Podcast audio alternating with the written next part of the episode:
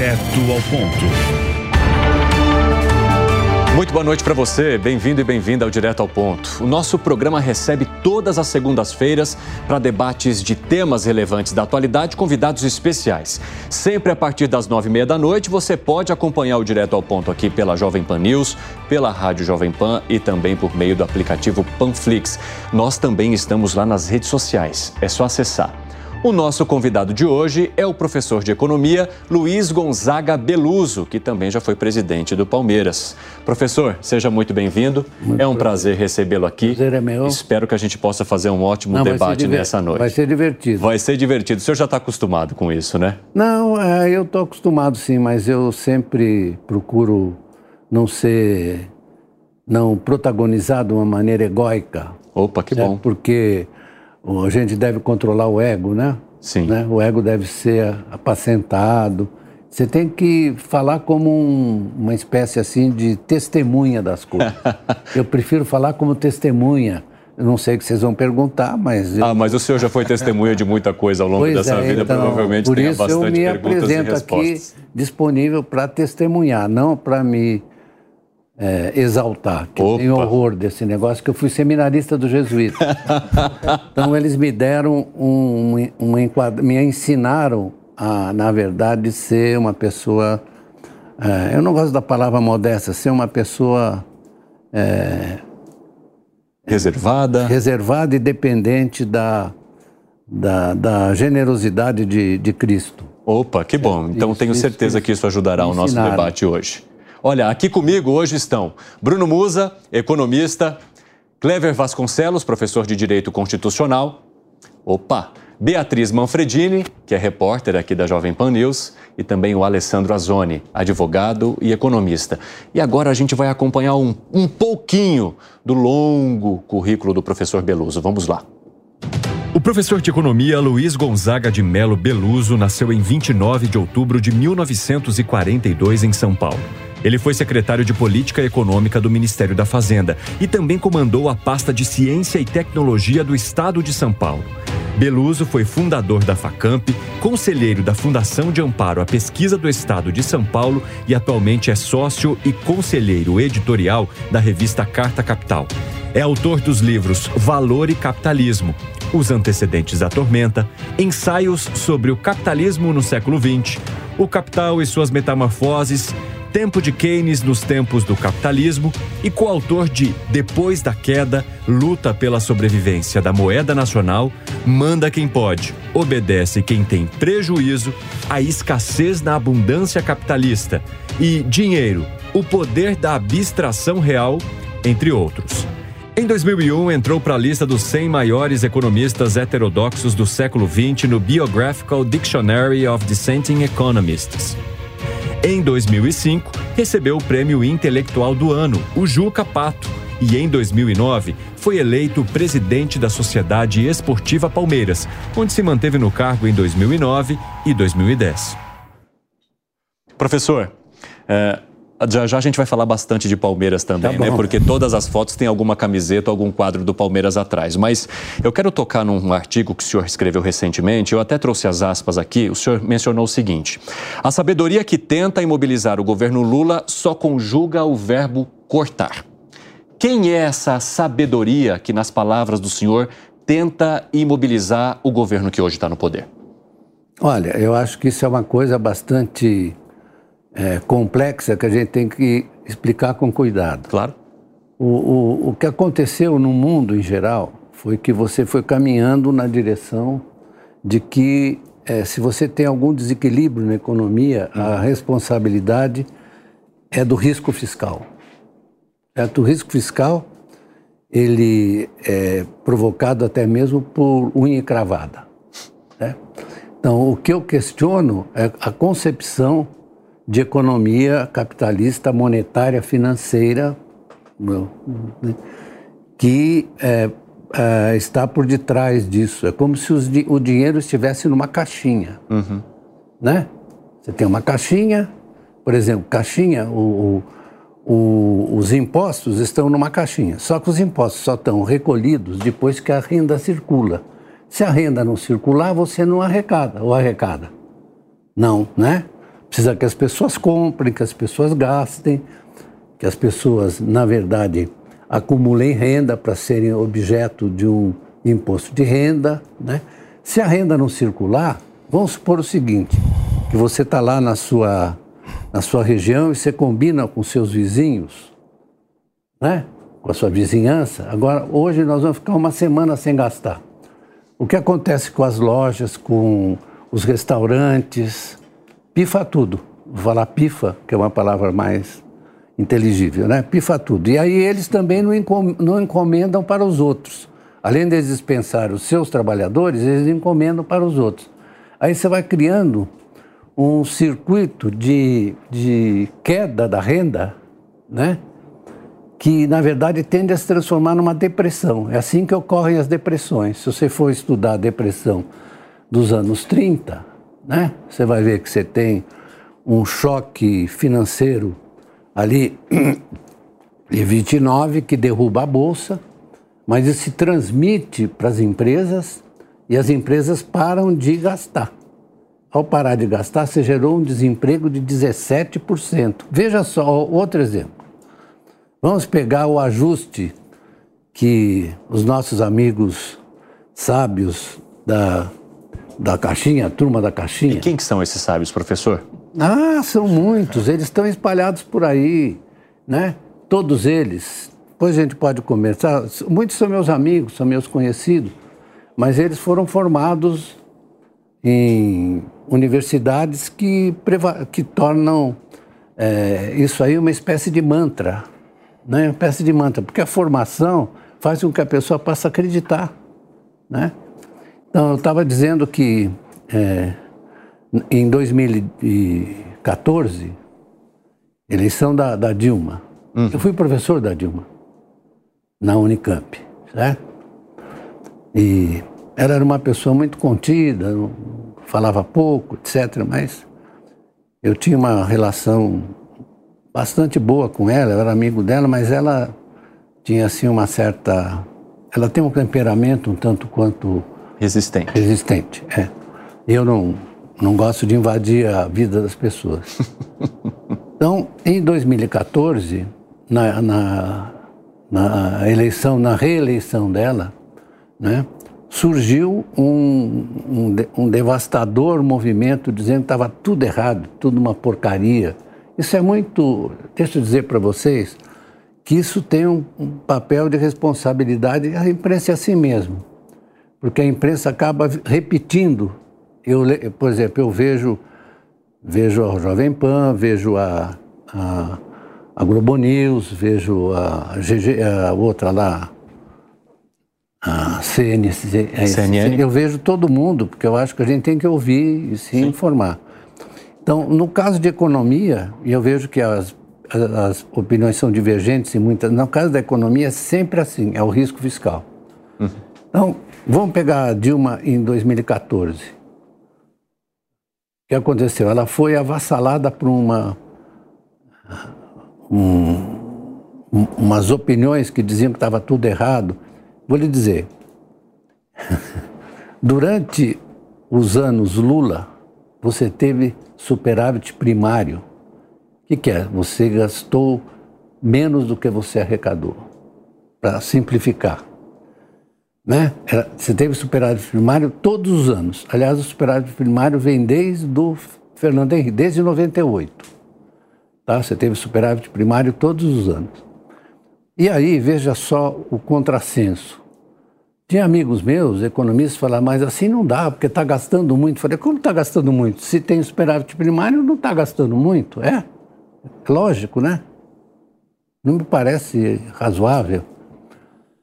Mas, é claro, se você se lembrar de 2009, 2009 você teve uma queda do PIB. Certo? Por quê? Por causa da crise do subprime. Sim, nos Estados Unidos. Lembra de nos Estados Unidos. Crise O Brasil não tinha nada a ver com isso, não tinha nenhum banco brasileiro que tivesse comprometido com isso, mas por uma questão de expectativa, aqui o PIB caiu 9%. Em 74 ele foi para 7,4%, cresceu muito. E em todos os anos a economia teve superávit primário. Você teve a crise europeia. A Europa teve uma crise em 2011, muito grave, a crise da Grécia.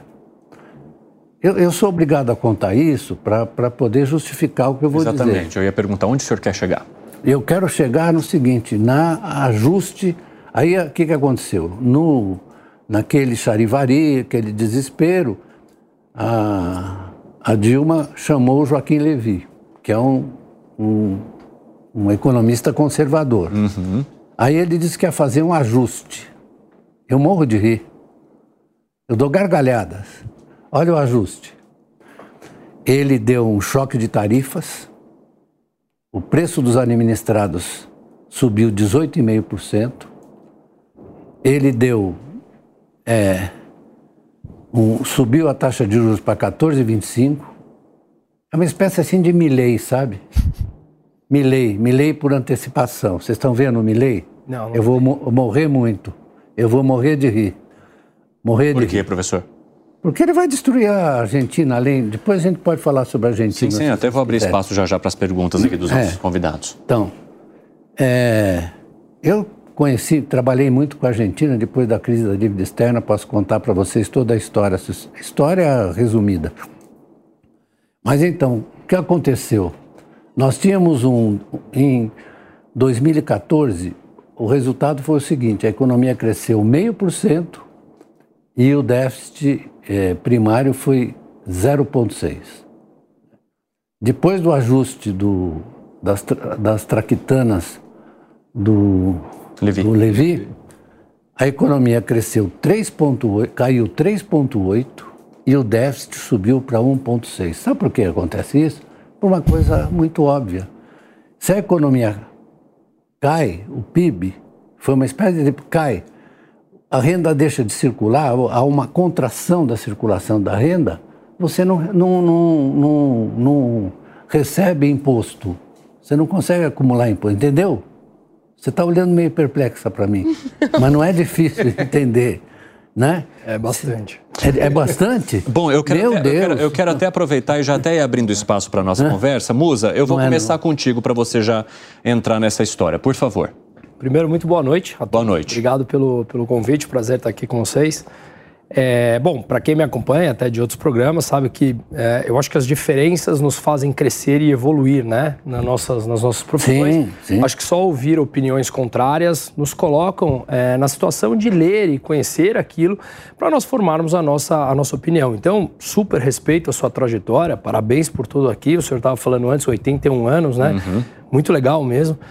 É, mas eu penso radicalmente, ou diametralmente oposto ao Você senhor, pensa na caixinha. a economia. O dinheiro está na caixinha. É por isso que eu abri o espaço para você, porque a gente está falando justamente sobre. Desculpa brincar com sobre... você.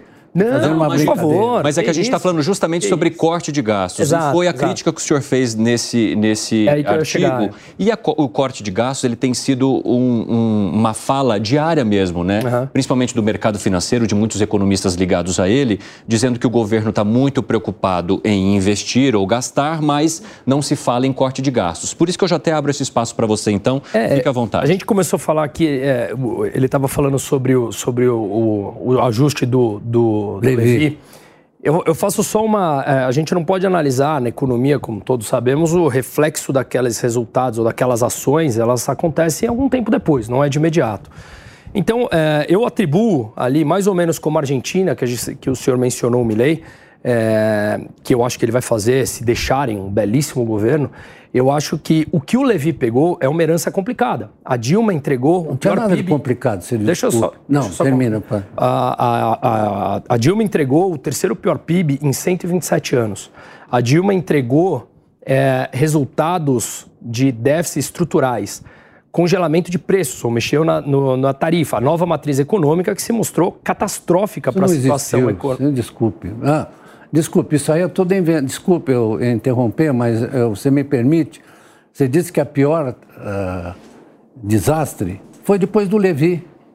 Ela tem culpa. posso- Por quê? posso- Foi depois do Levi. Caiu 3,8 e 3,3.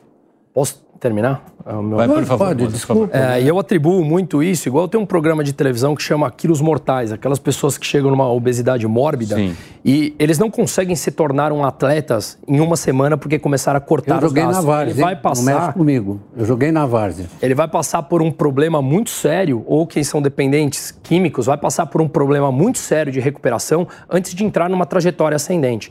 A herança que o Levi pegou da Dilma, em números, Qual é catastrófica. Mentira! a maior mentira, recessão brasileira Mentira, do não é recessão. A recessão foi causada por ele. Porque a Dilma topou, é por ele. Não foi porque... a Dilma que cortou juros na canetada, que controlou não, os preços senhor. administrados e não, que trouxe senhor. de volta uma inflação? Os juros não trouxe inflação nenhuma. Na Nossa. verdade, a inflação já estava na média ali em torno de. Eu te digo quando estava a inflação, estava em 6,5%. Bom, então, por favor, pode falar. Se não, puder desculpa, não, mas porque não Professor, dá. Porque eu tenho, deixa, deixa ele eu só complementar. Sinto muito, só... mas eu tenho que ser fiel ao que aconteceu. Sim, mas vamos, deixa, então, deixa você, ele só completar a você fala tá dizendo dele. Que senhor... a Dilma foi um desastre, ela cometeu muitos erros. Muitos erros. Mas, na verdade, é o seguinte: a, a, o PIB foi caindo assim de 7,4 para 3,9 para 2,5 e caiu para 0 é, para 0,5, que, que foi o último ano dela. Aí veio a ideia do ajuste. Olha só, aí veio a ideia do ajuste. E a ideia do ajuste é o seguinte: choque de juros, choque de tarifas. Inflação foi a 10,5% depois do seu Levi. 10,5%, eu sei os dados.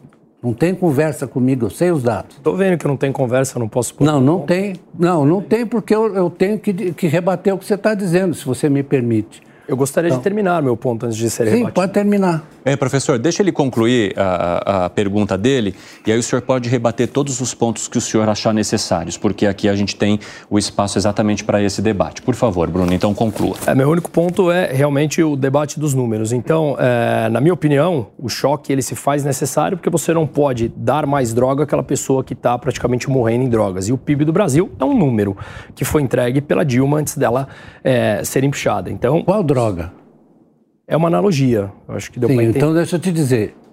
A droga, o que, que é? O que ele fez é cortar Bom, o gasto, não é, não é cortado. Se você diz que o gasto é a droga. Mas eu não pude nem terminar. Não, então é, tá bom, desculpa. Pera aí, professor. Deixa ele concluir, professor. Eu sei que o senhor é é arrojado aí na, na sua várzea, mas só um minutinho que ele já vai concluir o senhor. Não, eu não quero chatear ele, mas. Não, eu... não, não vai, ninguém não vai ficar não chateado, é, chateado, não. É só deixar é um papo, ele concluir. É. De concluir. Sim. Vai lá, vai lá. Então, o meu único ponto é justamente isso. Eu acredito que um país é, funciona exatamente numa analogia novamente, como uma empresa ou como uma família. Se você gasta mais do que arrecada, através da matriz keynesiana, como o senhor citou aqui, é, vocês são favoráveis à injeção de capital, aumento de impostos, etc. e tal, para fazer a máquina funcionar. Nós acreditamos que o mercado é o que determina, por livre oferta e demanda, um, um controle e o preço ele é um mensageiro numa economia. É, se você controla o preço, você leva a escassez do produto, você leva a escassez do produto, você tem um acesso muito maior a um preço muito mais alto Mas à informalidade. Fez controle de preço? Oi? A Dilma fez controle de preço? É, deixa eu terminar. Eu não vi. Ela mexeu nos preços administrados de energia e ah, quebrou ah, sim, as distribuidoras sim. e quebrou, entregou a, a, Petrobras com a maior dívida corporativa Depois eu vou falar um negócio sobre isso. É, então, a minha única pergunta é, minha única, minha única uh, colocação aqui é, o dinheiro, quando ele tem um excesso dele, tem uma abundância do capital e você não tem a devida demanda por ele, o preço dele, como qualquer produto ou serviço, cai. Quando o valor do dinheiro cai, isso é inflacionário. Ou seja, a inflação é consequência do desastre, da deterioração da moeda.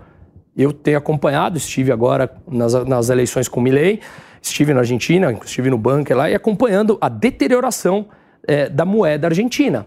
E, e, isso é inegável, ou seja, que a inflação da Argentina tá, está como está, que a, o fiscal da Argentina está como está, é inegável. Se nós negarmos isso, aí realmente a conversa é diferente. Então, meu único ponto é: todos os países que nós acompanhamos uma injeção brutal de capital na economia, em algum dado momento no médio prazo nós chegamos a um período inflacionário. Por isso que eu acho que o fiscal é sim extremamente importante para ser cuidado dentro do, e diante disso, Bruno, tem algum questionamento específico que você gostaria de fazer nesse sentido para entender é... o ponto de vista do Exato. professor? É, eu gostaria de entender esse ponto. É, como, se o senhor defendeu o superávit primário que sim, realmente houve nos primeiros anos do governo Lula. Foi nos primeiros e nos segundos também. Sim, e claro, podemos debater os motivos disso, mas sim, isso é um fato. Realmente houve esse não, superávit porque, sabe, Vocês não entendem como funciona a dinâmica Deixa do só... sistema, não entendem. Então eu quero entender com o senhor. É, Desculpa. Se você teve esse superávit primário ao longo dos anos, por que é que o próprio Lula agora deixa de lado a importância do superávit, que ele fala, para que podemos, é, se for para aquecer, para que ter super, para que ter superávit? Se você podemos não tem déficit, gasto, alguma você, coisa assim, ele falou. Você não tem gasto, você não tem renda. Agora sim, ah, professor, por se, favor, na verdade o setor privado, se o setor privado tivesse a disposição de investir, de gastar, etc., se tivesse animado, como Keynes disse, tivesse as expectativas favoráveis, o Estado, como Keynes falou no, no, no último capítulo da sua obra, deixa o, o, o, privado gastar, o Estado, na verdade, só fica ali regulando para impedir que a economia entre numa, numa recessão ou quando entrar, o Estado age. Uhum. Certo? Então, sabe qual é o problema? É que vocês não entendem que o gasto gera renda. Tá? Então você fez um, um exemplo aí. Entendo, mas acho que as consequências são brutais dessa forma. mas são as que são do capitalismo. Você não, quer o quê? O capitalismo que a gente vive é um capitalismo de Estado e não é um capitalismo Não, que capitalismo de Estado? Você acha que já existiu que, algum capitalismo que não tivesse gasto e renda? Pelo amor de Deus. O Estado ele interfere brutalmente o Estado nas interfere, Estou falando, tira o Estado. Vamos privada. supor o seguinte, tira o Estado, coisa que nunca existiu no capitalismo em todas as etapas do capitalismo, desde o mercantilismo. Pega o desenvolvimento americano, tá? Olha como Mas foi. Volta na pergunta do Lula, por favor. Porque a gente pensa oposto e está tudo Sim. bem. Isso é, é importante. a pergunta do. Lula? A pergunta do Lula é se o senhor enalteceu ah, o superávit primário nos primeiros governos dele, por que ele próprio agora rejeita a importância Sabe por que houve superávit primário? primário? Porque você teve gasto teve gasto, impulsionou a renda, impulsionou o emprego, as pessoas gastavam. Você gastou, o, o, vamos supor, as empresas gastaram, se animaram, o, o investimento chegou a 21% do PIB, que é uma raridade. Sabe quanto está hoje? Sim. Está em 16%. Certo? Porque vocês não entendem nada. E a formação nada. bruta de capital fixo vem caindo pelo quarto Sim, seguindo. Mas repito a pergunta. Está em 16. Se o superávit é tão importante é, como o senhor enalteceu, porque não, o próprio Lula agora deixou não, de lado. Superávit não é importante, rapaz. Eu estou dizendo que houve superávit todos os anos. Eu estou dizendo que o superávit ou o déficit primário, eles nascem do movimento da renda. É uma coisa tão óbvia que eu fico espantado de você não entender. Se a, é, macroeconomicamente, macroeconomicamente, se a renda não cresce, a renda agregada, porque não é igual a uma casa, não é igual a uma residência individual, é um conjunto, é uma sociedade, é uma economia que, na verdade, está... Inter... Hoje eu acabei, sabe o que eu estava lendo hoje? Vou te dizer uma coisa, eu estava lendo uma comparação entre Einstein e Keynes. Tá? Se o Einstein fosse acreditar nos princípios da física é, newtoniana, ele nunca teria chegado à teoria da relatividade. Certo? Porque a teoria da relatividade se vale da noção, não é de, de existência de um éter que atrai, é, é, é a existência do campo. E, no, e o Keynes, na verdade, se valeu de uma coisa semelhante. Você tem o campo, certo? Que é a relação entre os, os agentes da economia, os, os, elementos da economia. Então é o seguinte, você me, você me perdoe, mas sinto muito, mas é muito difícil você escapar do fato que você tem uma construção é, social que vem de muitos anos, vem de séculos. Vou te contar uma história, né? Por exemplo, na passagem do feudalismo para o capitalismo teve um momento crucial, crucial, momento crucial, que foi o surgimento do Banco da Inglaterra depois da guerra, da Grande Guerra Inglesa, né?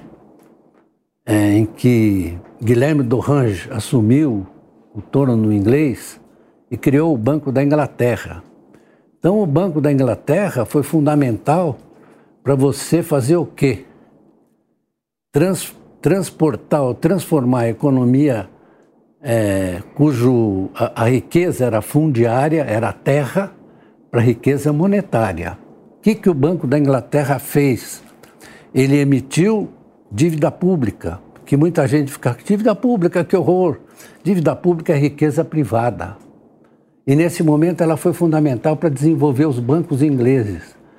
E os bancos ingleses se desenvolveram de modo a, no século XVIII, começar a preparar o quê? A liderança mercantil inglesa se transformou na Revolução Industrial. E tem gente que não acredita na Revolução Industrial, que acha que a Revolução Industrial nunca ocorreu, gente do que pensa como você. E mais uma vez, professor, aonde o senhor quer chegar com isso? Eu quero chegar para explicar que é um sistema que é um sistema, não é uma coisinha, uma coisinha aqui, outra coisinha ali. Eu quero explicar que é um sistema. É uma coisa que vai sendo construída ao longo da história e é um sistema, certo? É um sistema de relações. Você tem que olhar para as relações, é isso que eu quero chegar. Uhum. Para as relações e não para as coisas. Você fica em cima das coisas e se perde. Mas é um e a sistema... relação do Lula hoje? Poderia, se puder, já que foi essa a pergunta, por que, que ele por que, que se, se, o superávit é primário, é tão importante que eu concordo, que é uma das críticas, dentre todas que eu tenho desse governo, é, qual, por que ele deixa de lado o superávit se o senhor concordou que eu, ele é tão importante? Eu até peço, professor, que o senhor, responda, de lado o senhor responda pontualmente para a gente poder também Ele não deixou um de lado o superávit. Ele falou essa semana. Não, ele falou que esse é o seguinte, você não pode, você não tem capacidade nem poder para determinar qual for o superávit se você não é capaz de de ter uma hipótese de que o gasto vai funcionar e vai te gerar renda e vai te gerar imposto. É isso que é o problema. Você está pisando na bola, porque se você não tem renda, você falou aí, né, uma coisa grave. Você falou que, na verdade, é como se fosse uma, uma residência. Não é. O Estado e a, e a economia capitalista, monetária, financeira não é igual a uma residência. Né? Ela, na verdade, tem formas é, muito específicas de funcionamento. E uma delas é o fato que o que gera a riqueza e a renda é o funcionamento do gasto e do, do a geração da renda. Se você eu já dei essa explicação tão óbvia, se você deixar de gastar durante um mês na sua região, é claro que você morreria de fome, como o, o Milley vai fazer as coisas que as pessoas só vão comer uma vez por semana, né? É um idiota total. O senhor poderia poder respeitar opiniões divergentes? Não, eu respeito. Eu estou falando do Milei, não estou falando de você. Gente, eu só preciso. Deixa, deixa eu ampliar um pouco aqui a nossa conversa, Desculpa. senão ela vai ficar segmentada entre vocês dois. Beatriz Manfredino, por favor. Boa noite, obrigada. Boa noite a todos. Queria aproveitar que a gente citou dívida pública. Agora há pouco saiu um dado da OCDE dizendo que se a expectativa, pelo menos, da organização é que o Brasil, até 2047, tenha aí uma dívida pública que pode chegar a 90% do PIB. E aí, dentro dessa ótica que a gente está falando... Quanto é a americana? Não sei. 130%, só que você tem uma demanda por dólar brutal que você não tem pelo real. É completamente diferente não, você ter uma você, dívida dolarizada, ter o um monopólio de emissão do dólar Desculpa, ou do real. Desculpa, meu filho, você tem a sua dívida em sua própria moeda? Tem um livro de um amigo meu, um inglês chamado Barry Ashen Green. Ele não é amigo de qualquer um, não. Desculpe, eu não devia ter falado isso. Ele é meu amigo Barry Ashen Green. Ele escreveu um livro chamado In Defense of Public Debt Em Defesa da Dívida Pública. Uhum. Aí ele trata de várias experiências de aumento da dívida pública. Por exemplo, da Guerra Franco-Prussiana, da Guerra Americana de, de metade da, da do século XVIII, que foi a guerra de secessão, certo? Em que a dívida pública americana subiu a 150% do PIB. Uhum. Na Segunda Guerra também. A dívida pública americana se, seguiu a 150% do PIB.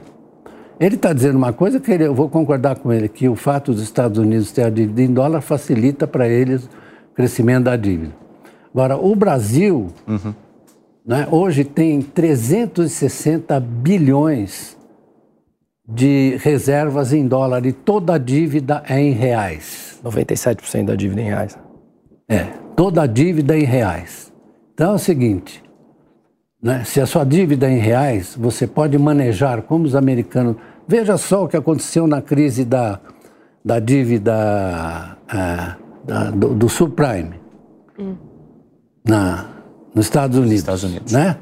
Tinha aqueles republicanos lá, é, debiloides, que falavam que a dívida era muito alta, e é debiloide mesmo.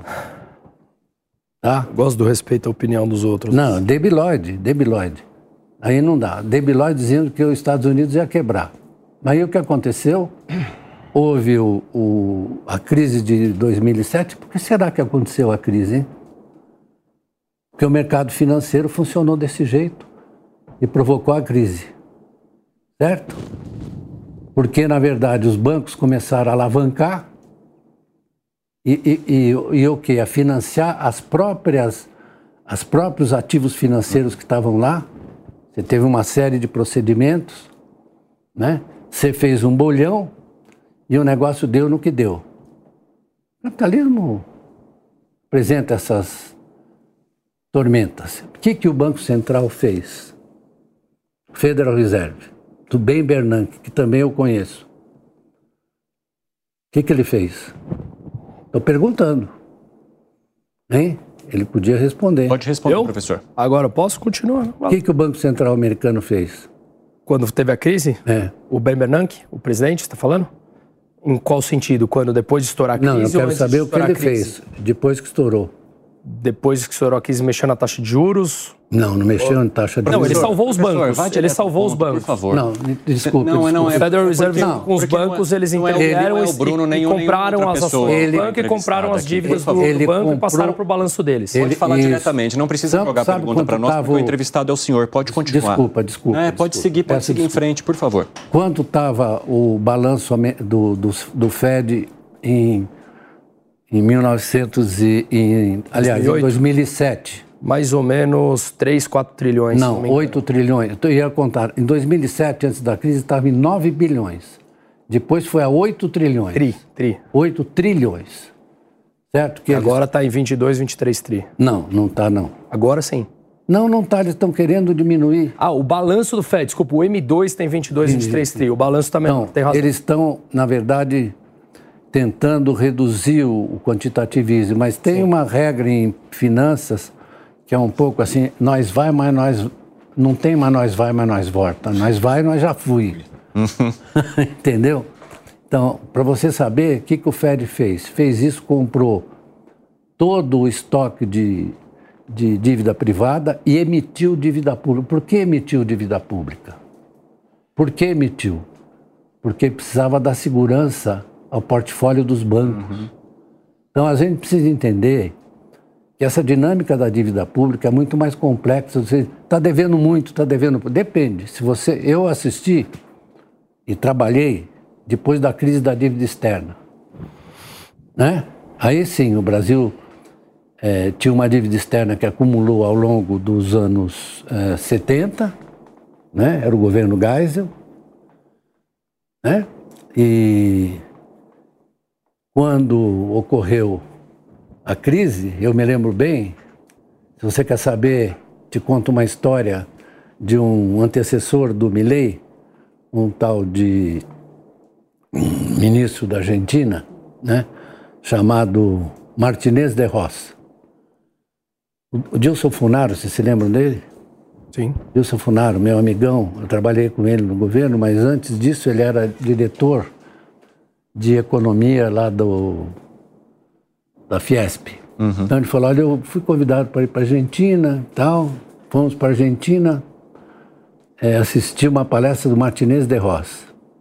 Estavam lá figurões, o Olavão, o Olavão Setuba, sentou do meu lado, vários figurões da, da, da finança brasileira, né? e o Martinez de Ross dizendo o seguinte, olha, tivemos o choque da dívida externa, olha só como é. E aí vai ter uma oferta de, de recursos para o Brasil e para a Argentina, assim, abundante. Uhum. Né? A taxas muito baixas, de fato, as taxas estavam anuais estavam em torno de 6% nesse momento, né? Em que você tinha essa, esse dinheiro se concentrou nos países árabes, só que quem fez a reciclagem foram os bancos americanos, europeus, japoneses. E o Brasil fez uma, um endividamento, hoje em dia parece pouco, mas na época não era, 60 bi de dólares, né? Aí acontece o seguinte, eu vou contar minha história pessoal, posso? Eu fui pela Gazeta Mercantil, você uhum. se lembra da Gazeta Mercantil, uhum. pena que acabou, né? Eu fui pela Gazeta Mercantil à reunião de Belgrado. Em Belgrado se reuniam o, é, havia uma reunião do Fundo Monetário Internacional.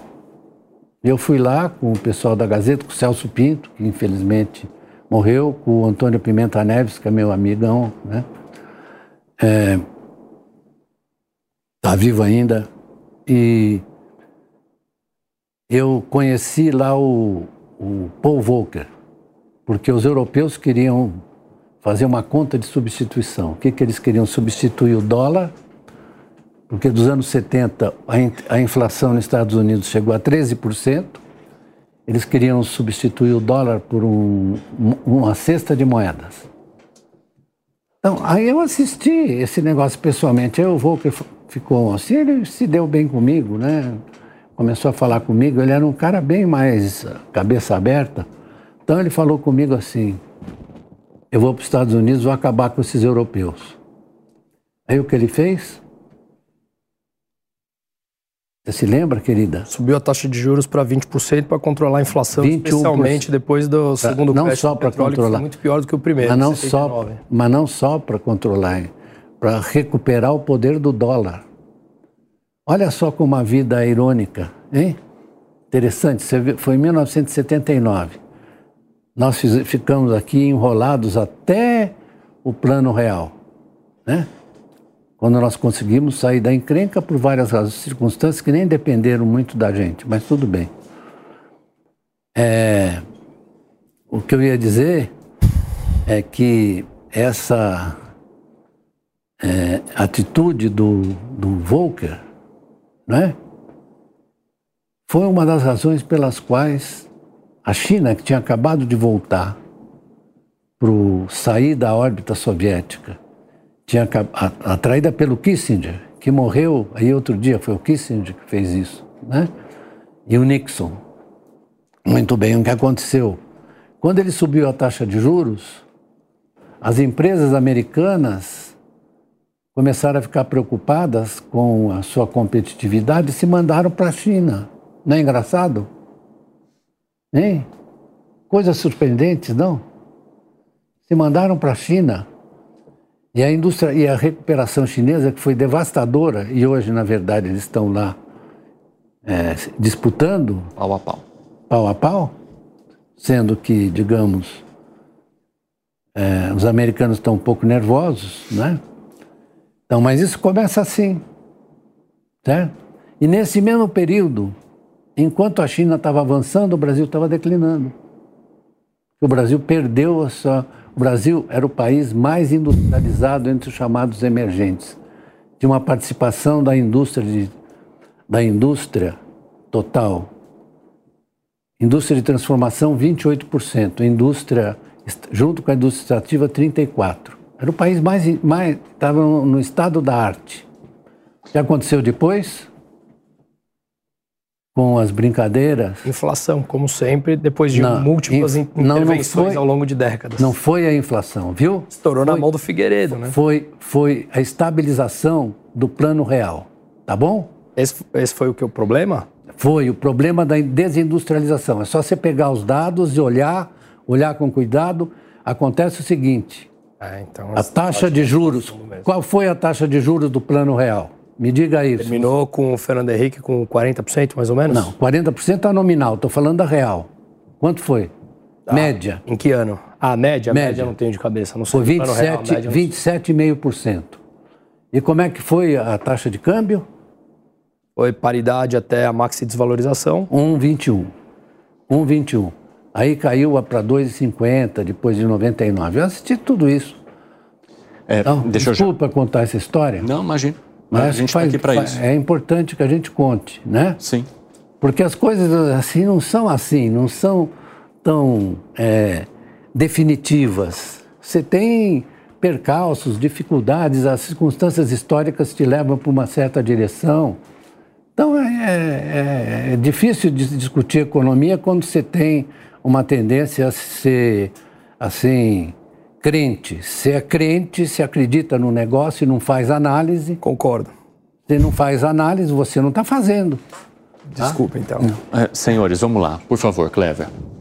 Olha, primeiro eu quero agradecer o convite por estar aqui numa, numa roda tão qualificada. Sempre bem-vindo. É, do ponto de vista. É, é, interessante porque o papo é econômico e o Clever aqui atua dentro do direito constitucional. Então, por favor. Sobre a questão é, que o Brasil vive hoje, eu quero trazer um ponto de reflexão, até para a própria roda tecer alguns dados a esse respeito. É, eu vejo uma preocupação muito grande, professores, é, em relação à reforma tributária. Não especificamente sobre a reforma tributária, uhum. mas sobre a questão da reforma tributária não ser discutida com dois pontos antecedentes. Quais são esses pontos antecedentes? A reforma administrativa e a questão da repartição de competências dos entes federativos.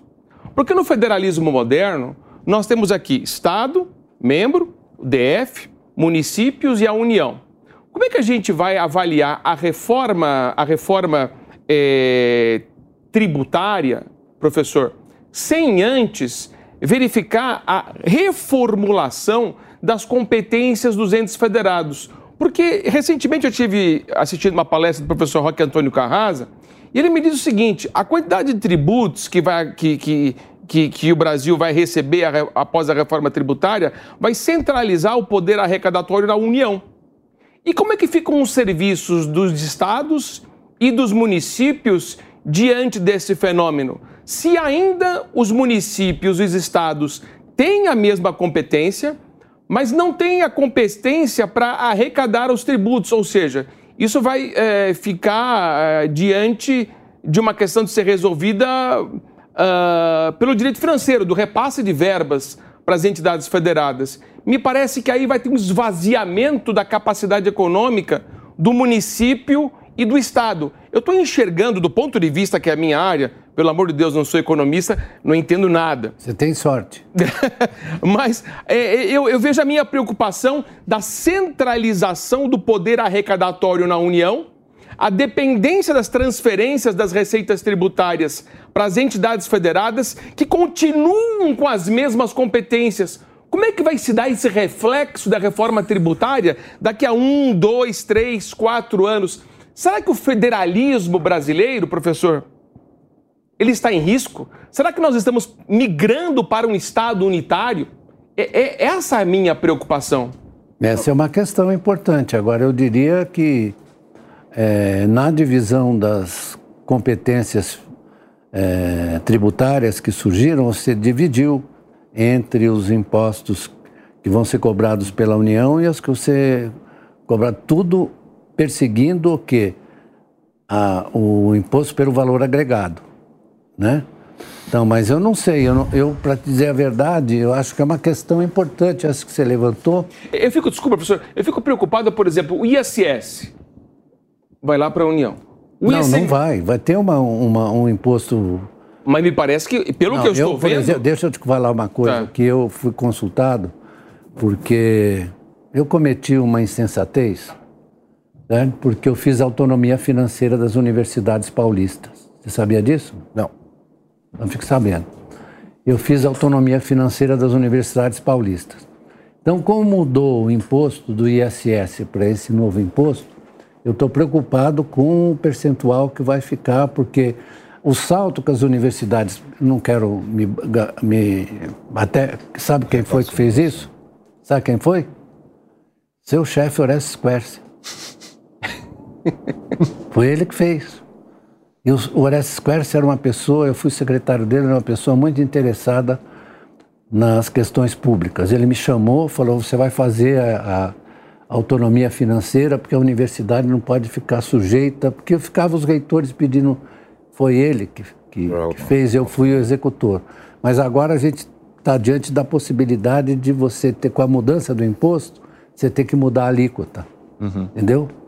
Mas a minha preocupação, professor, é justamente essa. É, é, é, esse, essa, essa, essa vontade arrecadatória da União enfraquecendo o federalismo brasileiro. Às vezes a gente fica pensando, ah, o Ministério da Justiça é Ministério da Justiça e Segurança Pública. Segurança Pública é papel dos estados. Será que não tem uma vontade muito grande do, da União assumir toda a atuação Essa- política essa é uma e boa- perder um pouco a autonomia Essa é dos uma, estados. essa é uma boa pergunta. É, eu fico meio Só preocupado com que isso. vamos combinar que é uma coisa, é um jogo esse, né? Entre a União e os estados. O, o tempo inteiro foi assim, né? Na história do Brasil. Eu acho que na, na reforma de 1965, acho que você não se lembra, que você é muito jovem, né? Obrigado. reforma de 1965, que foi a, a reforma do governo militar. Eu sou muito justo, porque o governo militar brasileiro, ao contrário dos governos militares do Pinochet, é, que recebeu o seu ídolo, Ai Hayek lá, Milton Prêmio Friedman, Nobel em 1974. isso, é, prêmio Nobel, deram um prêmio Nobel para esse cara. Bom, Que deram foi- para Dilma, economista mulher do não, ano, não. né? Deram Imagina o Hayek. Hayek com Deram pro, e o. Hayek foi, foi fazer honras lá pro Pinochet. Legal, né? É um liberal. Aliás, às vezes eu fico preocupado, mas de- voltando à nossa questão, eu acho que você tem que levar em consideração, sim, essa repartição de, de competências entre os estados e, o- e a União. Isso é muito importante, porque você tem razão, eu concordo, que a questão, por exemplo, da segurança é uma questão que deve estar afeta aos estados. Sim. Professor, desculpe interrompê-lo mais uma vez, uh, se me permite. Claro. Ah, ah, veja veja o, a seguinte, o seguinte diagnóstico. É, dentro dessa, dessa reforma tributária, eu fico me questionando, professor, se os parlamentares, parlamentares sabem o que foi aprovado.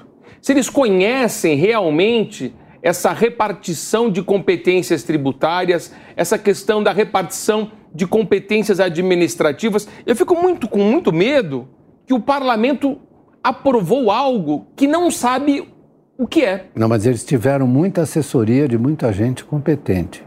Eu espero que daqui a dois, três Tiveram. anos o, a- Mas acho que o- tem uma foi- questão que chama atenção também, que é o fato de não ter se definido a alíquota ali durante a discussão. Acho que isso É. preocupa muito a sociedade também. E os críticos É, da eles- reforma tributária. É, mas eles. Vamos para responder a essa questão, ou para encará-la, eu diria o seguinte: as pessoas acham que nós vamos votar numa outra questão que vai dar divergência. As pessoas acham que o sistema tributário é, sobretudo, para arrecadar dinheiro, é também para arrecadar dinheiro. Mas no capitalismo avançado e desenvolvido ao longo do tempo, o sistema tributário é um sistema distributivo e alocativo Sim.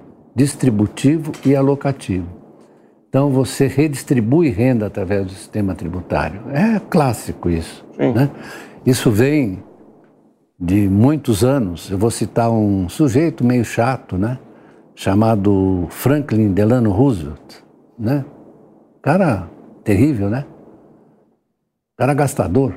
Ele gastava para burro para salvar a economia daquela bagunça que virou. Será que o Brasil está gastando muito, professor? Não tá, não. Não? Não, aí é o seguinte, tem uma outra questão que a gente tem que levar em consideração, que ninguém liga, que é a relação da economia brasileira com o resto do mundo, que é muito importante. Em geral, os nacionalisteiros, que eu não sou deles, eu sou nacionalista, mas não nacionalisteiro, ficam aí dizendo que o Brasil serve a ele mesmo, que não tem importância. Mas tem importância que as relações internacionais são muito importantes. Muito importantes, né? E do jeito que funcionam hoje os mercados monetários financeiros internacionais, você vê que toda hora o pessoal está olhando o que aconteceu com o câmbio, né? Está olhando o câmbio, o câmbio flutua, né? É, um tal de Keynes, que ele não gosta, em Bretton Woods, o Keynes sugeriu que você tivesse uma moeda internacional para evitar esses solavancos, né? Infelizmente ele perdeu porque os Estados Unidos tinham 60, 70% das reservas ouro mundiais e acabaram voltando ao padrão ouro de maneira muito, é, digamos, menos intensa. Eles saíram em 71, mas na verdade eles afirmaram a sua necessidade.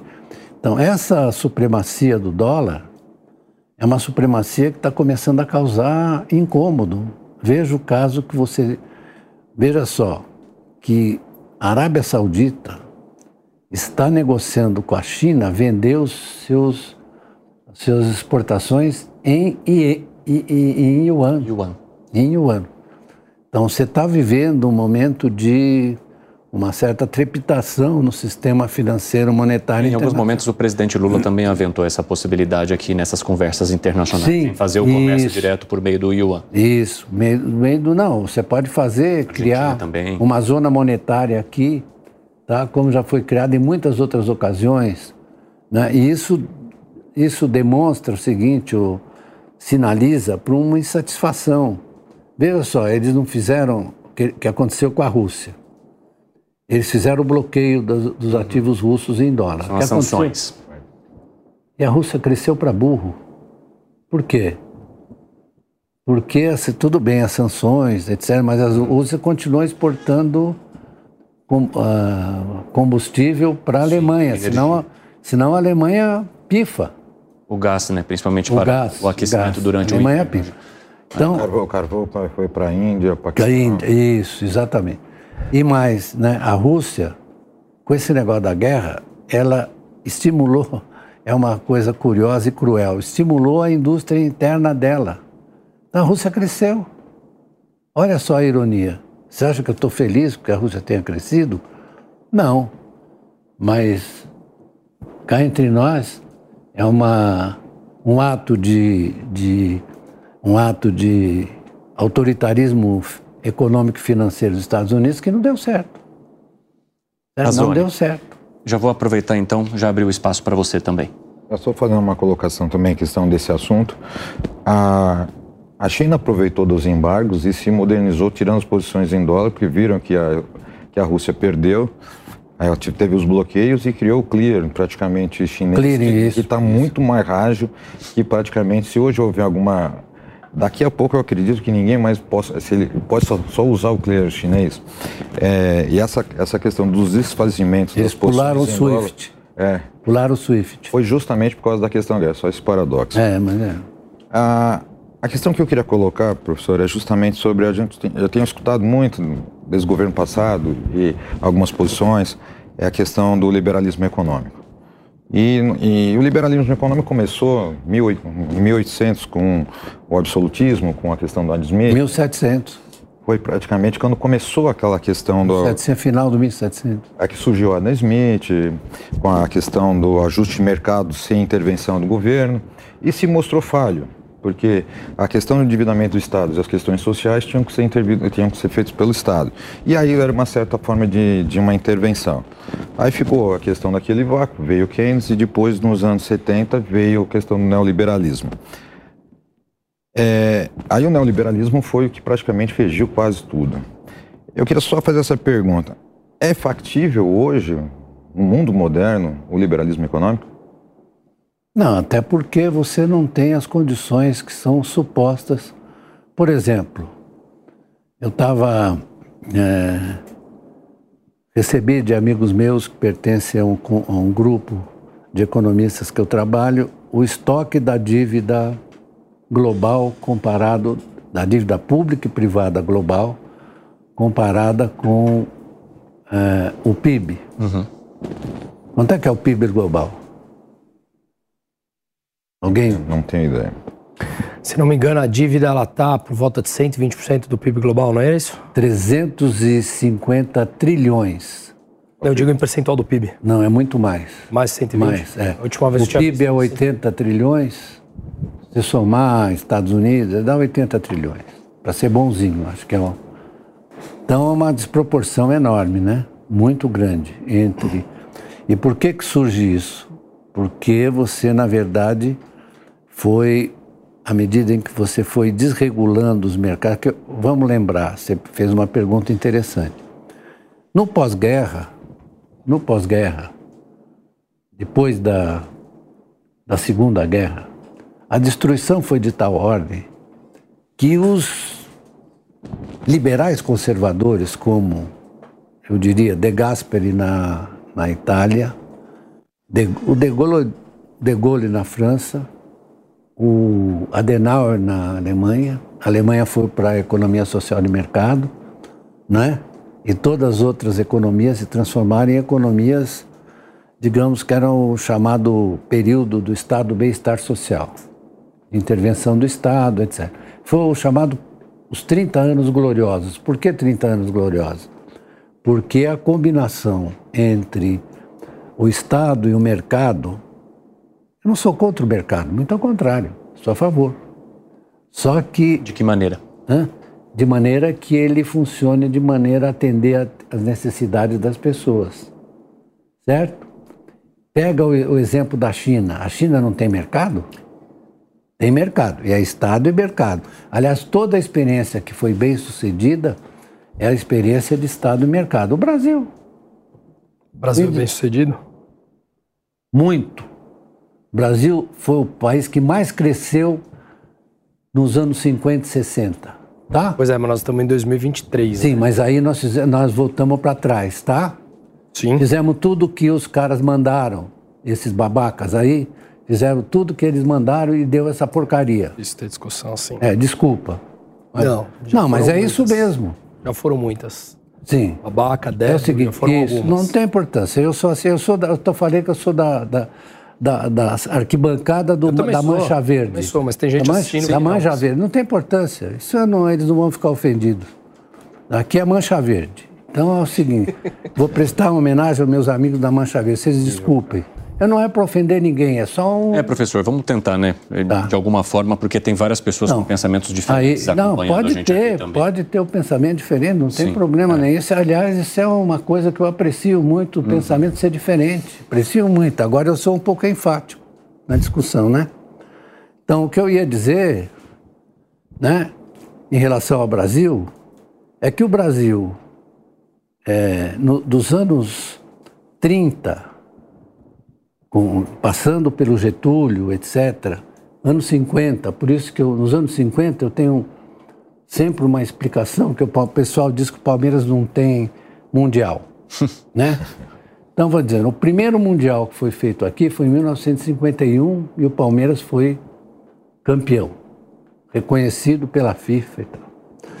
Então, por que, que é significativo esse, esse campeonato do Palmeiras? Porque ele foi depois da derrota do Brasil para o Uruguai em 1950. Como você é mais jovem, você não se lembra, eu me lembro muito bem. Eu era um menino, mas me lembro da frustração. O Brasil está começando, a gente olhava para frente, meu pai dizia, meu pai era getulista, meu tio, que era gerente da José Olímpio. Eu sempre fui ligado ao livro, viu? Não? É, da José Olímpio, meu tio São Paulino, né, todos nós tínhamos assim uma esperança no avanço do Brasil, aquilo era o clima daquele momento, né? E houve a, a, a Copa Rio, né? O que aconteceu? Quando o Palmeiras ganhou, foi uma espécie de, de recuperação da, da, da nossa confiança no, no país. E aí, se for olhar, né, foi uma escalada parecida com a escalada chinesa. O Brasil se industrializou, o Juscelino, você tinha toda a ação do Juscelino, recebemos investimento, tal com a China, investimento estrangeiro, vieram todas as empresas estrangeiras para cá. Todas. Não só as automobilísticas, mas também bens de capital e outras empresas importantes. Nós estávamos no estado da arte certo? Quando é que isso desandou? Isso desandou depois da brincadeirinha da crise da dívida externa. Aí nós fomos regredindo, enquanto a China foi avançando. A gente precisa entender que essas coisas são concomitantes. Uma coisa é uma coisa, outra coisa é a mesma coisa. Porque à medida que a China avançava e, a verdade, atraía capital, nós perdemos essa condição. Veja só se você tem uma notícia de investimento estrangeiro produtivo aqui, é, parrudo, tem? Parrudo pode falar, né? Não tem importância. Pode, por mim você pode falar o que quiser. Eu sou de arquibancada também, então, então por mim, então tá assim, bom. sem problema nenhum. Então, vamos acho nessa. que é legal respeitar opiniões diversas. Eu respeito é, a sua opinião. E, é... Mas eu discordo. Eu, eu também, veemente do que eu, o senhor está então, falando. Eu discordo, eu discordo. Você pode discordar de mim. Aliás, será um prazer você discordar. Exato, Se você concordasse, é um eu ia ficar preocupado. Vale, é verdade. Né? Concordamos nisso. Então concordamos nisso. Agora, professor, aproveitando que o senhor tocou aí no assunto de futebol, né, citando já em alguns momentos o Palmeiras, eu gostaria que o senhor analisasse, trouxesse a sua visão sobre o momento atual que o futebol vive nos clubes e também essa análise com a chegada em alguns lugares das sociedades anônimas. Ah. Como é que o senhor vê essa questão hoje na gestão do futebol brasileiro? E aí eu tenho um, um péssimo hábito. Eu posso voltar um pouco para trás?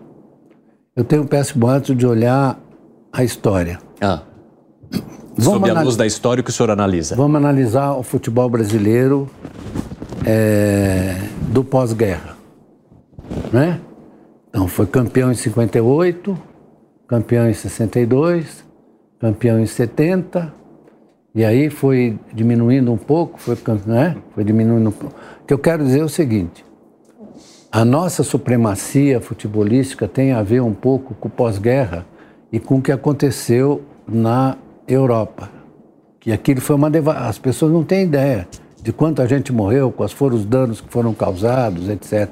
Então a recuperação do futebol europeu, que você vê hoje, com esse brilho, etc., a recuperação foi muito lenta.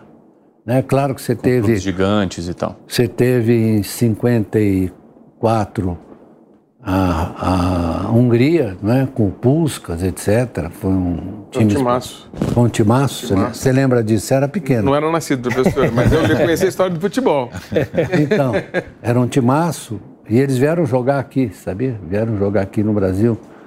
Mas aí o Brasil começou a ter a, a- a contestação e a disputa dos europeus.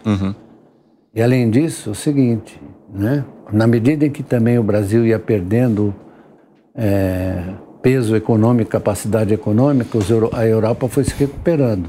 Ainda que menos que, digamos, os Estados Unidos e a China, né? mas a Europa foi se recuperando. Então você vê que um dos problemas que você tem. Vamos pegar o, vamos pegar o Pelé, ou o meu querido Ademir da Guia. Quantos anos o Pelé jogou no Brasil? Desde que ele surgiu até ele ir para Kleber. Uns 20 e poucos anos, professor. uns 20 e poucos. O Ademir, É, ele veio de Bauru, Santos, foi embora na década de 70 pro Cosmos, né? Cosmo. o Cosmos. É, mais ou menos isso. 20 Depois que ele encerrou a carreira aqui, foi para o Cosmos. pros Cosmos. O Ademir da Guia jogou 17 anos no Palmeiras, um jogador espetacular. Nunca teve nenhum problema de. Alguns jogadores saíam, mesmo nos anos 30 e 20, saíam alguns. Mas por que, que o senhor era- está buscando essa comparação? Hã? Por que, que o senhor está buscando Por causa da capacidade financeira, porque a partir dos anos 80, o futebol foi mudando. Em que sentido? Foi mudando no sentido de que é, as transações financeiras passaram a ser muito mais intensas e a exportação de jogadores virou uma forma de você remunerar os clubes brasileiros. Certo? Então você começou a exportar assim, aquilo que era pontual virou uma exportação em massa. Virou um mercado, né? o mercado. Então, o mercado se apropriou do futebol. E que consequência o senhor entende que isso trouxe para o Brasil, que, exporta, eu fiz que exportou e exporta tantos Então, Para não jogadores? dizer que eu sou contra o mercado, eu fiz um acordo com a Parmalat, que foi o mais exitoso, desculpe eu falar isso, viu, corintiano? Foi o mais exitoso em- entre to- todos, né? É, teve gritaria no Palmeiras, tem sempre gritaria lá, né? Então, mas eu fui com a Parmalat, que é que, como é que foi? 93, o acordo é de 92, 93 Palmeiras campeão, 94 campeão, 96 campeão, 99 campeão da Libertadores, entre Teve outros. 95 gol do Elivelto ali de fora da área também. Isso, isso. Mas era o incidente. Só que antes. Não, mas tenho que antes do- concordar, o time do Palmeiras era uma- era- a era primeira coisa que foi gigante. feita foi a reestruturação da administração interna do. Foi uma das exigências da Parmalat. né? Sim, nós fizemos. É, transformar ela num- numa. Transformar a questão da administração profissional. Eu Isso, lembro disso. isso. Então foi um ano só de, de arrumar a casa para aí. no ano 92, seguinte, já é, 92. no- Mas não vem, olha, você ver como. Foi a primeira questão de reestruturação de uma de futebol. Depois teve um jejum também, professor? Mas aí, depois que a Parmalat saiu. Saiu, é. É. Só aí- provocando, desculpa. Não, eu lembro que dessa fase foi, a prim... foi até foi em o- questão de modelo Teve. econômico, foi a primeira vez de, De profissionalizar, a Profissionalizar. gestão. Teve é, jejum, foi. teve jejum, e aí, na verdade, depois de, de inauguração, não, não fui só eu. Quer dizer que o Maurício foi um presidente maravilhoso, né, um cara muito bom, mas o, o estádio teve uma importante, importância fundamental. Sim, com certeza. Eu não foi, quero ficar. Que foi um modelo que funcionou muito bem. Eu não quero ficar foi me gloriando, porque eu não gosto dessas coisas, é muito feio. Esse negócio é muito feio, é uma coisa do individualismo rasteiro, horrível. Eu fiz isso com muita gente, foi muita gente que me ajudou. Um bando, um, Marcelo Solarino, Marcelo Fonseca, digo o nome de, to, eh, de todos eles, né? O Cirilo, eu sou muito grato a eles. E os palmeirenses devem ser também. Mas a partir do conhecimento que o senhor tem do passado, que leitura que o senhor faz do presente? Que leitura que o senhor faz do hoje? Que eu faço a leitura é o seguinte: o futebol caminha para ser uma instituição monetário-financeira muito importante. Uhum. Muito, muito, na verdade, cobiçado. Você vê que é um. Todo mundo quer fazer SAF, né? Isso é uma aplicação financeira. Uhum. Teve histórias na, na Europa de um, de um americano que comprou, acho que, não, não sei que time na Itália, que começou a dar errado, ele saiu, deu uma confusão. Então, não, há, não, não vá pensar que isso não vai que isso vai retroceder. Não vai, porque isso é da natureza. Já tomou. No, que o que, que o esporte era? O que, que o esporte era? O esporte era um espaço de lazer. Como é que ele surge na Inglaterra? O futebol. Assim como o rugby. Na, na revolu depois da Revolução Industrial, que, que era um espaço de lazer. Uhum. Da elite, né? Não, Não, lá na Inglaterra era do povo. Da elite virou aqui. Tá. Da elite, quando veio o futebol, o pessoal ia de cartola e gravata ali no, no campo ali da, da Consolação, ali, como é que é o nome daquilo? É? Pacaembu? Não, não era Pacaembu. Pacaembu é de não, 1940. 40. Era o time ali do. Como é que chama aquele clube que tem ali? Na, na Consolação? Eu tive lá outro dia. Consolação não lembro. Consolação, tem um ali. Mais na, pro lado do centro? Mais para dentro, é mais pro lado do centro. Ali tinha um campo de futebol conhecido que as pessoas iam de, de cartola, de. Na Parque Antártica. Tem um, um autor, Antônio de Alcântara Machado, Nossa. que escreveu um livro chamado Brás, Bexiga e Barra Funda. Vocês tiveram a oportunidade de ler, não? Não, senhor. Ah, espetacular. Não. Espetacular. E, e, um dos. Tem um primeiro conto, é um conto assim, um pouco triste, chamado Caetaninho, que era um, um menino que se foi assistir o um enterro, caiu embaixo de um carro, morreu até. E ontem... São Paulo Atlético Clube? Isso, isso. Desculpa, eu procurei na internet aqui. Não, você bateu bem, você bateu bem. São Paulo Atlético Clube. Isso, desculpa. É. E o, falando do, do o, o Antônio de Alcântara Machado, aí ele tem um conto, ele é dos anos 30, ele tem um conto chamado. Aí, ó, em homenagem a você, Corinthians 2, Palestra 1. né? Em que ele conta como as moças iam lá gritando, falando, os namorados que jogavam futebol. Isso aqui né, é um bálsamo para a alma. Em vez de a gente ficar brigando, eu falo para ele que eles ganharam esse jogo que eu nunca vi, né? Corinthians 2, Palestra 1. E ele conta, o conto é muito interessante, sabe? Que ele vai contando da manifestação das pessoas. E o Palestra Itália, né, você sabia que, vou ter que dizer uma coisa aqui, que frequentemente o Estadão não publicava a escalação do Palestra Itália, que eram os italianinhos. é, velho, eram os italianinhos. Então, Alguém mais quer falar sobre futebol aqui? Tem alguma pergunta sobre futebol para a gente continuar? Não, só queria realçar, né, dentro dessa história toda, que em 1962 e 1963 teve um grande clube também, mas isso é para uma outra história. Agora, prof... Seu uh, foi foi campeão. Santos Futebol Clube, só para brincar um pouquinho. Não, o seu foi campeão. Em 59 foi o Palmeiras. 60, 62. Aí 61, foi que arrastou. 62, não, 63 foi o Palmeiras. O Palmeiras interrompia, era o chato. Depois 64, 65 foi o Santos, 66 foi o Palmeiras. Aí 67, aí a coisa. 67 foi o Palmeiras também. Fala, Musa.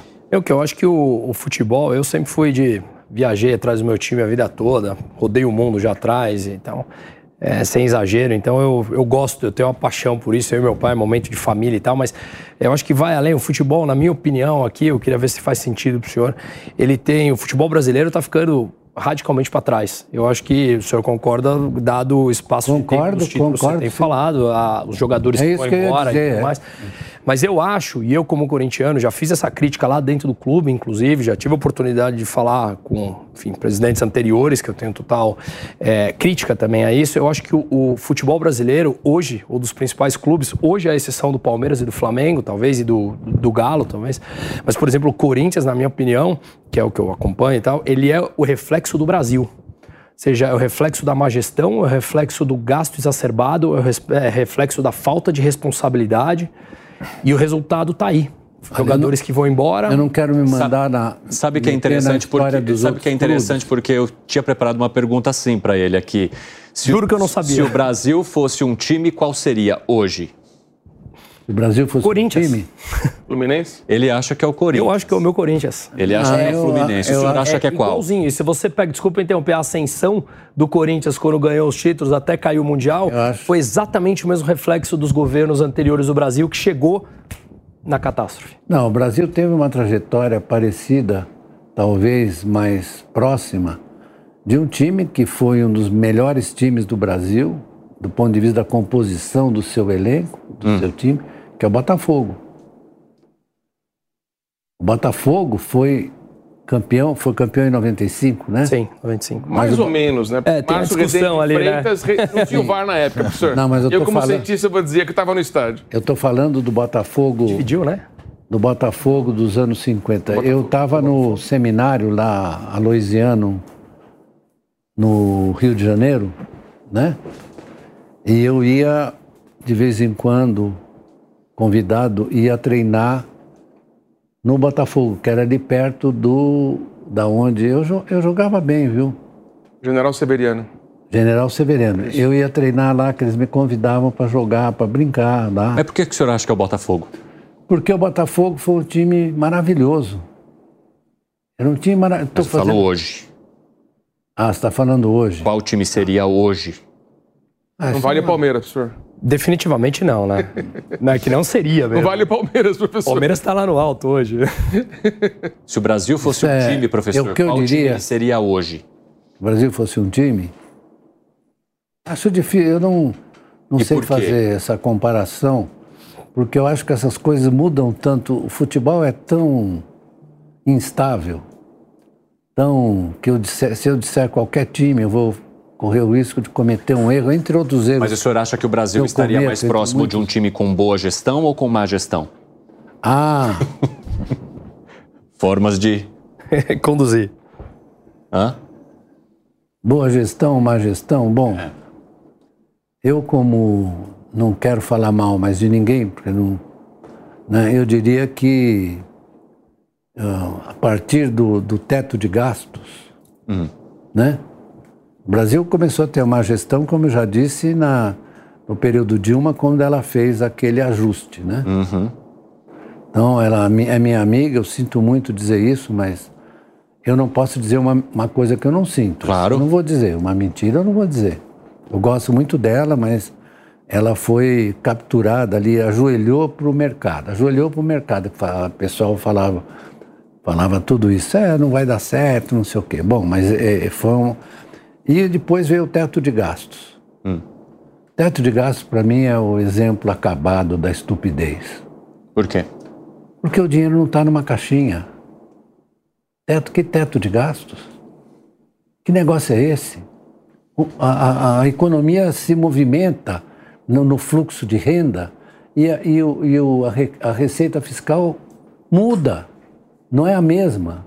O que, que o senhor acha? Que houve uma necessidade Não é de. possível que as pessoas acreditem no Mas, teto de mas, gastos. professor, no seu ponto de É um vista, negócio foi inacreditável. Houve uma análise estática. Isso é uma coisa de uma estupidez inacreditável. Houve uma análise estática de algo que seria em movimento? Estático. É isso que o senhor está querendo dizer? É, é. Por é. quê? Porque, na verdade, não existe isso em nenhum país. Eu nunca vi um país. Você tem regras fiscais e regras para a realização do déficit ou do superávit. Pega a Europa, pega os Estados Unidos. Que você não tenha um teto de gastos, nunca vi. Isso é uma coisa de. Só para fazer uma analogia, estou entendendo onde o senhor quer chegar. É...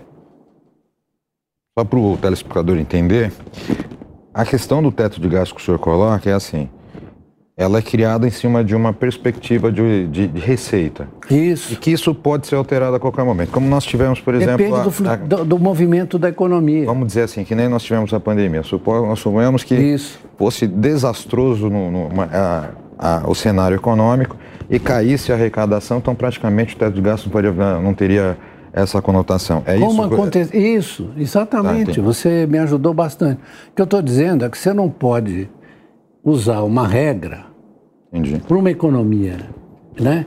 que se movimenta, uhum. que na verdade não realiza sempre a mesma, a mesma relação, ela vai mudando, né? porque as pessoas uma hora resolvem reter os seus gastos, esquece o Estado, as pessoas recebem, resolvem reter os seus gastos, gastam menos, consomem menos, etc.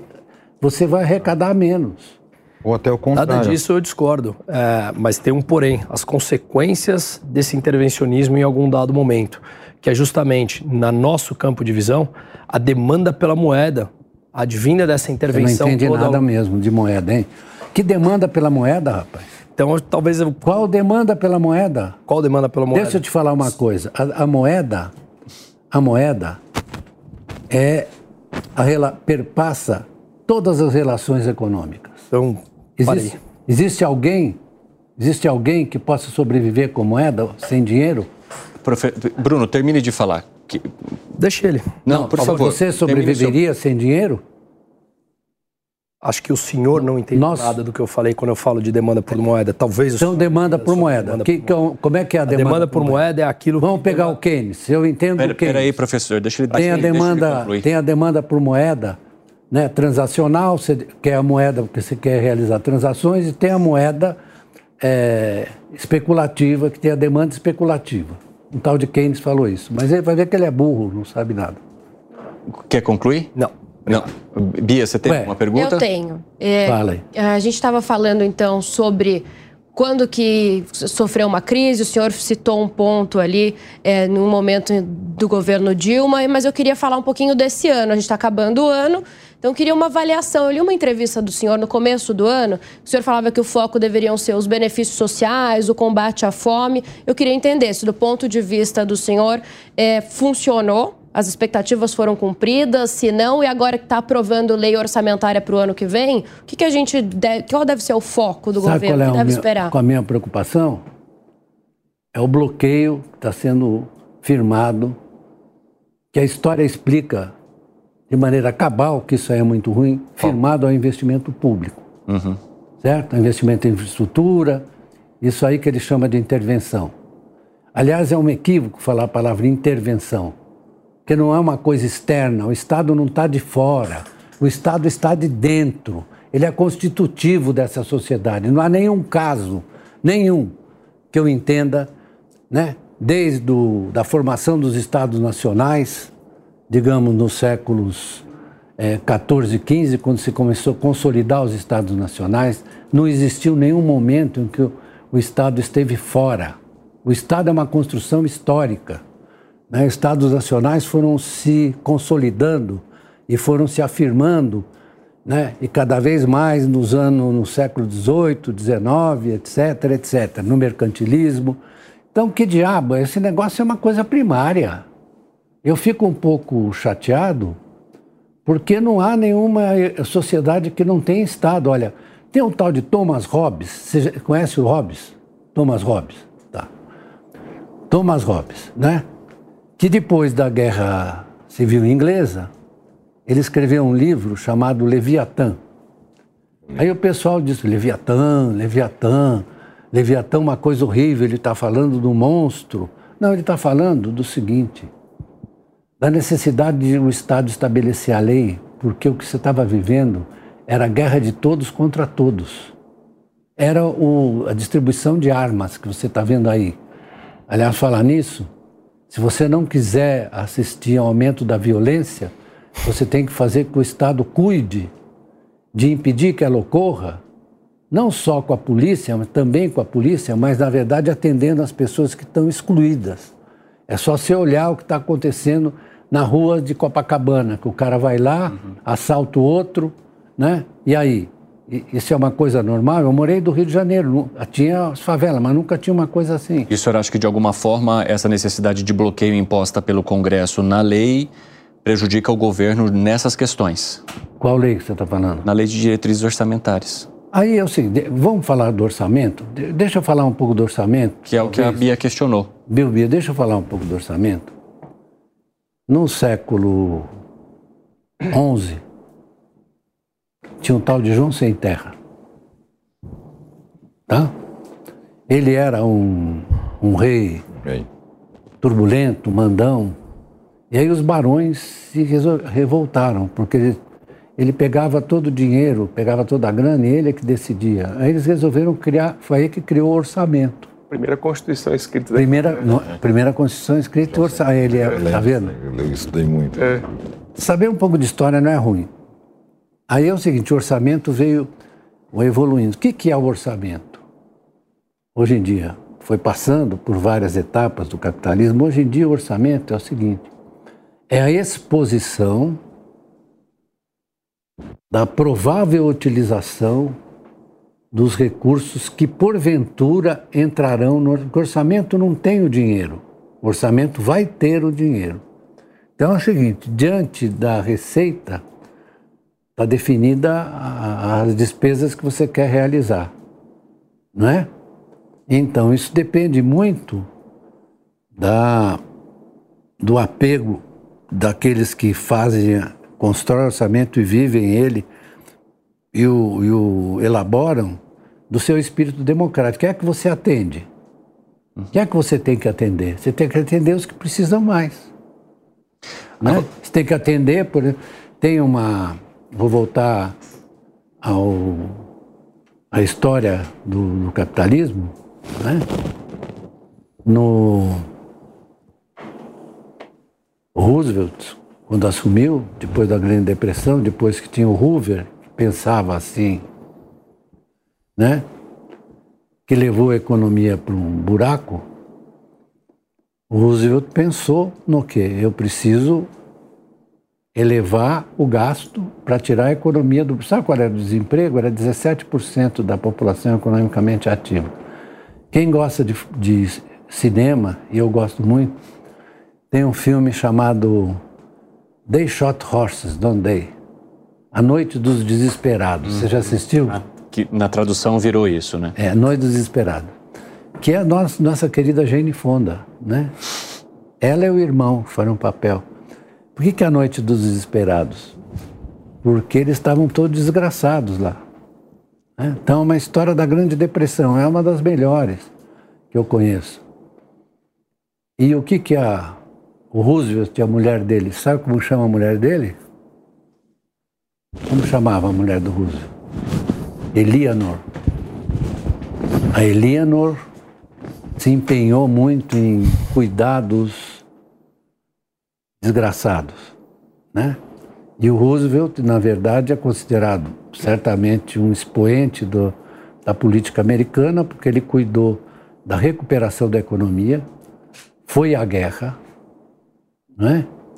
teve uma importância enorme na guerra contra a Alemanha. Aliás, a Alemanha também tem uma história interessante. a Alemanha, no pós-Primeira Guerra, teve uma hiperinflação. De, hiperinflação determinada, muito parecida com a Argentina.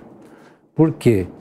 Porque, na verdade, houve uma fuga, por causa das reparações que foram impostas à Alemanha, houve uma fuga da moeda, como na Argentina você tem há muitos anos que as pessoas não sabem. A Argentina não tem moeda.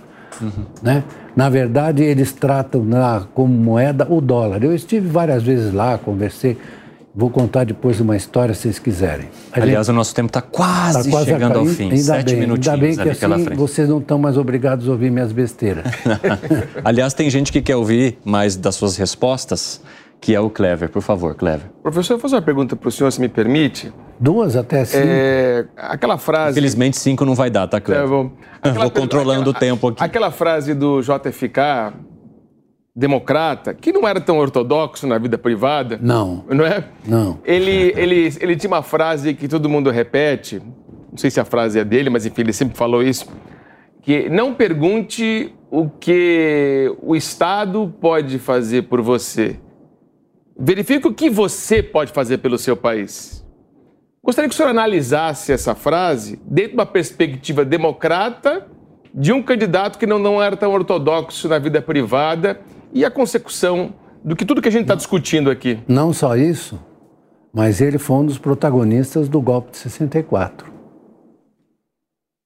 Que eu conheci muito bem, fiz uma entrevista com ele no Roda Viva, o, o embaixador de então no Brasil. Você se lembra o nome dele? Não, não lembro, professor. Hum. E ele contou, aliás, os documentos estão lá. Ele era o presidente que apoiou o golpe militar aqui, o, o, o Kennedy. Mas esse afã do democrata invocar a participação do norte-americano para construir o país, independentemente da intervenção do Estado. Como o senhor enxerga isso? Não, acho que é o que ele pensava. É o que ele pensava, mas diferentemente do, do núcleo do partido, que eles são chamados liberals lá. Os, digamos, intervencionistas, como eles dizem, são chamados liberals. Né? Tem o Paul Krugman, por exemplo. Eu esqueci o nome do. Krugman escreve muito sobre isso. Está escrevendo. O, o Biden agora, né? o Biden agora que está pisando na bola do ponto de vista internacional, fez um pro, programa importante de recuperação da economia americana. Importantíssimo, né? Todo ele, usando as aspas, intervencionista. Ou seja, arranjando um jeito de melhorar a produção de semicondutores, de empurrar um pouco a, a economia verde, economia verde, etc. Isso aí não tem, olha, se a gente ficar, eu não, não acho de jeito nenhum que, que o Estado é a solução. A solução é a integração entre as partes dessa, dessa sociedade e dessa economia. O senhor acha que hoje há uma separação muito. Não, é que, na verdade, o que você tem. Muito concreto. Por exemplo, no caso do, do déficit zero, é um negócio da política neoliberal. Uhum. É isso. Quer dizer, você quer imobilizar, imobilizar o Estado e deixar a economia afundar. Pode esperar. Pode esperar. Você vai afundar. E veja, e esse Milley na Argentina, ele vai provocar um desastre. Desastre. E olha, eu conheço bem a Argentina. Eu já, já houve uma tentativa parecida com o Domingo Cavalo, nos anos 90. São bem diferentes. Não são, não. São foi a dolarização da economia. Completamente diferente as Por ideias. que foi diferente? Porque o, Gente, temos dois minutos, tá? o Cavallo, ele não é, é, ele não é sustentado pelas mesmas ideias econômicas que o Milley. Então ele está bem. A dolarização o, da gente. Porque o Milley não tem ideias econômicas, tem um maluquice. É, O Milley é um idiota, esse cara. eu imagino que seja um idiota É idiota. sustenta o Marx. Aí É. a gente continua Um- um- tendo paradoxos Um completamente sujeito diferentes. Né? inacreditavelmente despreparado. Você vai ver. Então aguarde só para você ver o que vai acontecer. Você viu hoje. Qualquer coisa melhor do que o preparo que a gente tem no Brasil. Ah, tá bom. Ah, que ótimo. Tá bom. Então, fique bem, tá? Muito obrigado. Fica Fique bem. Ainda bem que você é corintiano, vocês não pagaram o estádio e o meu. O Estado paga. O Estado Ah, paga. Que Estado não O paga. Estado é bom para Estado não paga, não. BNDES, eles não, pagam. Não paga nada. E antes pagasse. Aliás, professor. Eu não precisei do. Olha, eu não precisei do Estado, não. Viu? Eu fiz o estádio sem precisar do Estado. E não gastei um tostão. Professor, só é pra- uma questão de inteligência. Só, desculpa. só para finalizar, é, falando de um outro corintiano, o senhor já falou sobre Palmeiras e Corinthians com o presidente da República? Falo toda hora. E, e- e como não, que é? a gente brinca. Brinca. Brinca como, como a gente tem que brincar com futebol. Futebol, eu já. Rola umas tretas também? Devo dizer o seguinte, que eu já em Buenos, em Montevidéu já briguei de, de porrada quando o Palmeiras foi jogar lá com o Nacional, deu porrada. Eu não tenho problema com porrada. Eu tomei porrada na várzea. Eu não sou valentão, de jeito nenhum, Mas nem cagão. Desculpe, cagão. Finalizou assim. Professor Luiz Veloso, eu quero agradecê-lo pela Não, participação foi, eu, eu acho que hoje eu conosco aqui. Eu exagerei um pouco. Né? Enfim, o senhor é responsável por aquilo que cativas ou não. Não, eu não Muito obrigado pela participação Mas, no Direto ao Ponto. Foi um prazer recebê-lo. aí pelo Bruno, excessos, tá? agradeço a você também. Eu que agradeço o convite, prazer sempre estar aqui com Muito vocês. Muito obrigado, obrigado, você é sempre bem-vindo. Bia, até a próxima. Obrigada, até mais. Azone, muito obrigado. Obrigado. Clever, foi um prazer recebê-lo mais uma vez. Espero que a gente possa se encontrar em outros momentos também. Prazer. Todos vocês. E professor, até a próxima. A você também. Deus Muito quiser. obrigado pela companhia aqui conosco no Direto ao Ponto. A gente se vê na próxima semana. Tem retro. Opa, tá no. Opa, claro. Vai passar as nove e meia. E agora, professor, pô. Gente, muito obrigado pela companhia. A gente se vê. Fiquem com Deus. Tchau.